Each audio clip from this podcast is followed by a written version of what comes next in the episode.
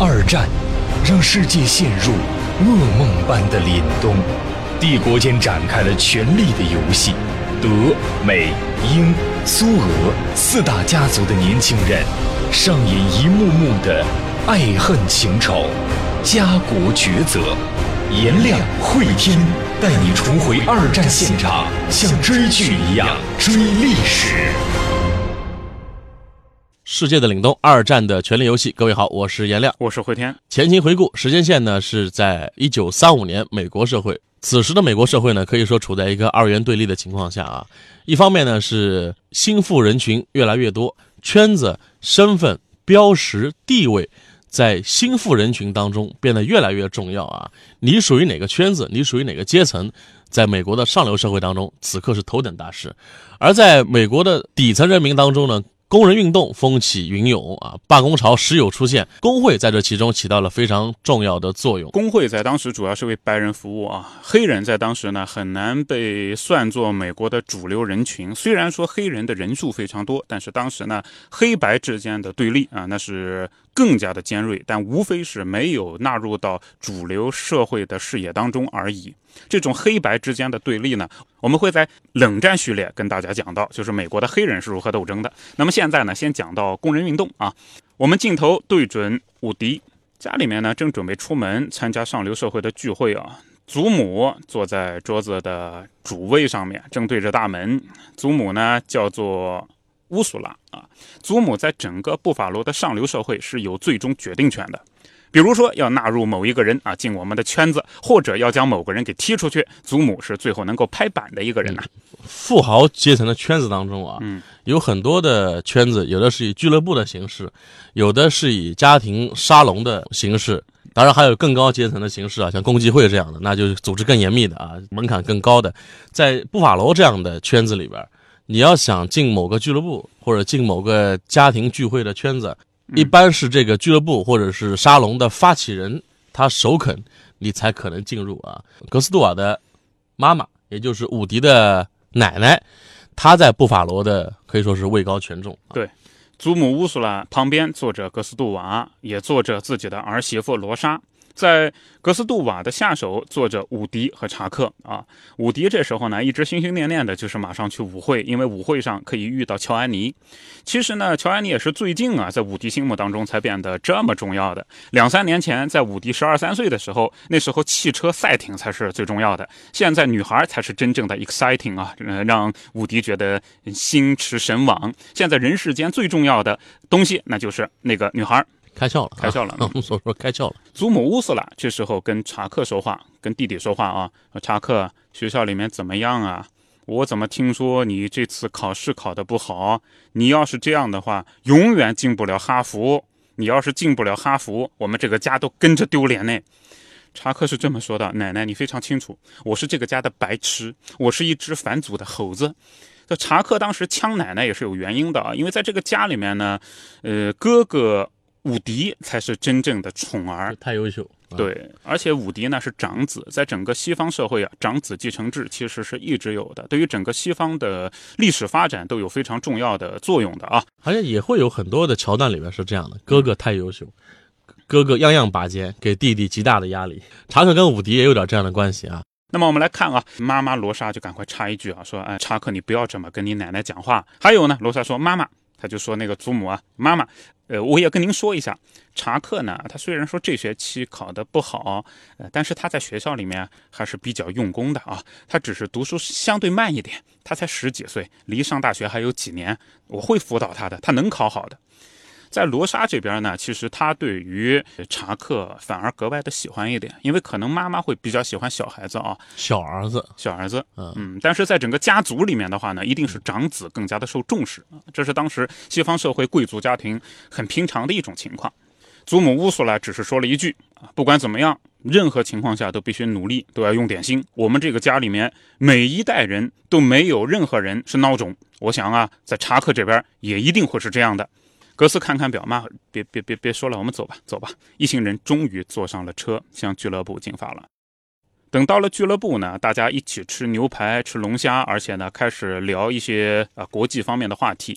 阿道夫·希特勒的出现啊，让所有的人呢观点出现了一些对立。毫无疑问呢，在整个俱乐部里面，大家聊天的时候啊，一派人不喜欢阿道夫·希特勒，但是有相当一部分人还是很喜欢阿道夫·希特勒的。格斯就说啊，先生们，今天的《布法罗哨兵报》，不知道大家看到没有啊？在德国呢，已经出现一种情况。德国的政府逮捕了神父，逮捕了一个神父，而那个神父呢，仅仅是因为批评了政府。我想这件事情啊，和宗教本身没有多大的一种关系，这事关自由，不是吗？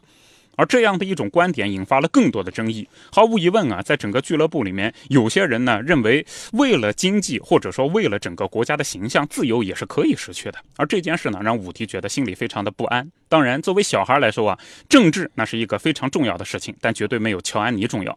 武迪东张西望的样子引起了祖母乌苏拉的注意啊。祖母问了一句：“武迪啊，找人吗？是不是喜欢谁啊？”这个洞悉一切的祖母，呃，毫无疑问让武迪觉得非常的紧张。他扭捏作态的样子，无疑是证明了祖母的观点呢。等到乔安妮来的时候，确实所有的人都觉得眼前一亮啊。乔安妮穿着银灰色的真丝裙，啊，一件凸显她体型的 V 字领套衫。当时的这种 V 字领套衫呢，是非常前卫一种穿着方式啊。十八岁的大姑娘穿成这种样子，确实是非常的迷人。而看到乔安妮自信优雅的穿过房间的时候，吴迪觉得口干舌燥。而让乌迪感到非常气恼的是呢，每一个人似乎都想和自己说上两句。需要指出呢，乌迪在舞池里面也是非常显眼的。这个不是因为乌迪的形象，而是因为他的奶奶和他的爸爸在舞池最远的地方终于追上了乔安妮。这时候呢，乔安妮正在和一大帮大男孩说话，而伍迪在当中啊，无疑是非常的显眼，因为他看上去年龄就小嘛。大家在讨论一件事。吴迪就听到有一个叫迪克森的说啊，说哎呀，这个大家都知道嘛，没有人喜欢动私刑，但是大家必须理解在南方遇到的问题，黑鬼不用刑罚，他们就不会懂得规矩。就当时讲尼格这句话呢，讲尼格变成一种政治上的不正确，那是在马丁路德金以后的事情，但是在之前，公开的歧视黑人，这是当时啊白人社会，特别是白人的上层阶级通常的一种。一种说话的方式啊，而在当时南方是这样的，出现这样的事儿，我们介绍一下，有一个参议员叫戈瓦纳提了一项建议议案，这个议案啊就是严惩允许私刑的治安官。什么意思呢？当时在南方啊，很多人会动私刑嘛。那么动私刑，其实按照法律来说是不允许的，未经法律授权，你不能剥夺别人的生命啊，不能够把人关起来打嘛。但是在南方出现这种情况，负责治安的叫治安官嘛，治安官对于相关的动私刑的情况，往往睁一只眼闭一只眼。所以，如果参议员提一个建议，不许动私刑，这像废话一样，本来就不允许动私刑。那好，参议员呢提的意见就是，如果有治安官对于发生私刑的情况睁一只眼闭一只眼，那么这个治安官要受到法律的严惩，要被问责。但是这样的一个动议被罗斯福总统否决了。这时候，乔安妮他就反驳，他说：“我告诉你，迪克森啊，不能这么讲，私刑就是谋杀。嗯，如果说治安官不阻止谋杀，治安官就应该受到刑罚。我觉得参议员提出的动议是对的，但我不明白的是，为什么罗斯福会拒绝这项议案？我真是对他非常非常的失望。实际上，伍迪呢听到了后半句啊，他和乔安妮的政治立场是完全一致的。”感到非常的开心，就三观一致。迪克森他就说：“哎呀，这个乔安妮啊，你不明白，南方的黑人呢都是没开化的野蛮人，或者我就这么说吧，凡是黑人都是没开化的野蛮人。”于是呢，武迪就接了一句：“执行私刑的人才是没开化的呢。”乔安妮说的没错，他说：“你就拿我家来讲，我家有两个佣人，一个叫乔，一个叫贝蒂，都是黑人，他们的家乡呢就曾经发生过私刑。乔和贝蒂啊，是把我们照顾长大的人。”我们家跟他们就跟亲人一样，那我请问，你说黑人没有开化，那是不是我们被没有开化的人照顾那么大？而且我也相信啊，在座各位每一家都有黑人。你们在讲黑人没有开化的时候，我想请各位先生们想清楚，你们说的究竟是什么？这边啊，伍迪还真不是说为了迎合乔安妮才说这些，才帮着黑人们说话的。因为我们之前也讲过，他日常的一项活动就是做公益，教那些黑人小孩，包括黑人成年人去开船，这样能够求得一份工作。他和他弟弟都是常年跟黑人在一起玩的。他此刻这番反驳呢，也更多的是表达他对于种族问题的一些观点。在这个事情的态度上，他和乔安妮是三观一致的啊。我们来听他还说了什么。还有呢，我们家的那个贝蒂和乔，他们家乡有一个人呢，在众人的围观下被剥光了衣服，放在火上烤，活活烤死。我不明白，不管他有什么罪名，对他执行私刑的所有的白人都是暴徒。其实当时美国这个南北双方啊，虽然这内战已经过去这么多年了啊，对于这个黑人的不同的看法啊，核心还是在于到底该不该把黑人当人看。他拥不拥有一般基本的人权？极端的种族主义分子就是认为黑人就不算是个人，他只是某个低端的物种而已，他可能只是会语言、会工作、身体比较好、不生病的这么一个物种而已。但是在北方的美国人看来的话，他应该享有所有的美国公民拥有的一切权利。北方的一部分美国人是这一部分吧，这也跟就是南北双方的这个经济结构有关系啊。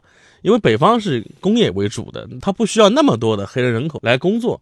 而在南方呢，农场为主，它需要大量的黑人劳动力。如果你一旦要承认赋予黑人诸多的权利的话，你的用工成本将极大的上升。我作为农场主来讲，我当然不愿意承认黑人是拥有权利的，否则我还得养他们，还得给他们买医保。给他们给他们小孩上上学教育，其实也有经济的原因在其中啊。而且南方对于黑人的这种权益的漠视吧，漠视，以及后来南方对于黑人权利的重视啊，中间有一个重要的技术转折点，就是大型机械在农业方面的使用。嗯，当真大型机械在农业方面使用，南方也不需要那么那么多黑人劳动力了。哎，但是在当时，这种大型机械呢还没有得到普遍的实施，所以在南方啊，对于黑人的态度，其实和南北战争以前相比，并没有本质的的区别啊。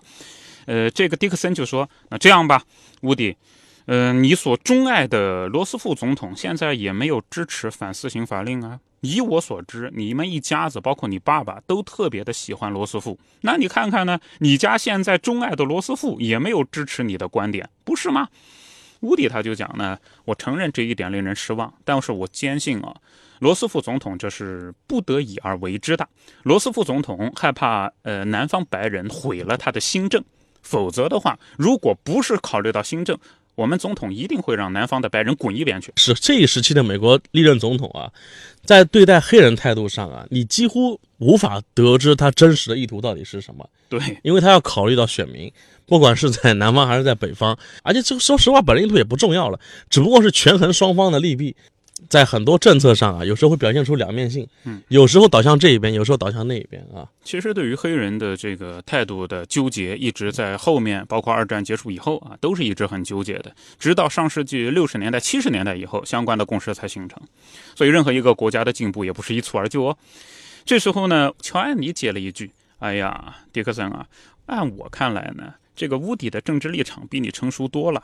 相比较而言，你才像个 baby 啊。”那你可以想象，乌迪很开心吧？正在想更进一步拉着乔安妮跳舞的时候，有个人过来拍了乌迪一下，喊乌迪到一边去。回头一看是谁呢？是那个查理，黛西一直在追的那个查理，就镇上的另外一个贵二代啊。贵二代虽然他家没什么钱，但是一直是上流社会的一员啊。这个查理呢，把乌迪拉到一边啊，就说：“我想跟你谈谈黛西的事情。”你看到我刚才和他跳舞了是吧？乌迪其实很不耐烦，但是他一定会买查理的面子，因为查理是他的好朋友。